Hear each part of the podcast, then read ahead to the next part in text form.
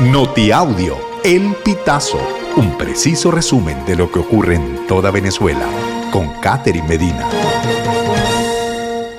Saludos estimados oyentes. A continuación hacemos un repaso informativo por las noticias más destacadas hasta este momento. Comenzamos. Corte de Estados Unidos fija juicio para revisar la duración del programa de parol humanitario. El juez federal Andrew Tipton fijó el 24 de agosto como la fecha en la que inicia el caso judicial donde se examinará la validez y vigencia del parol humanitario, después de que 21 fiscales de estados republicanos introdujeran una demanda de 39 páginas contra el programa. El veredicto sobre el parol humanitario se espera en las próximas semanas. En caso de que estos 21 estados ganaran la demanda, se prohibiría la implementación del programa, que pasaría a ser ilegal.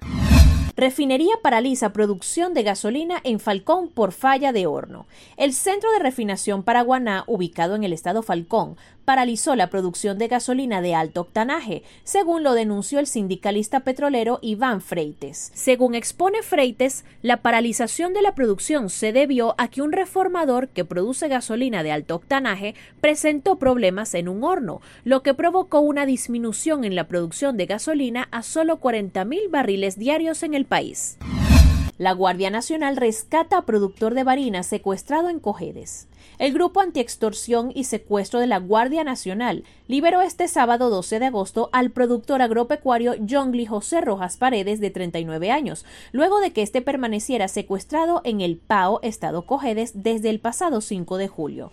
Rojas Paredes tiene su residencia en Pedraza, Estado Barinas. El hombre se trasladó hasta Tinaco, en Cojedes, para encontrarse con una persona que compraría su camioneta.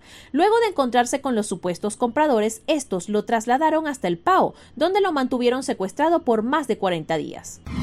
¿Quién era el médico que mataron dentro del módulo de Barrio Adentro?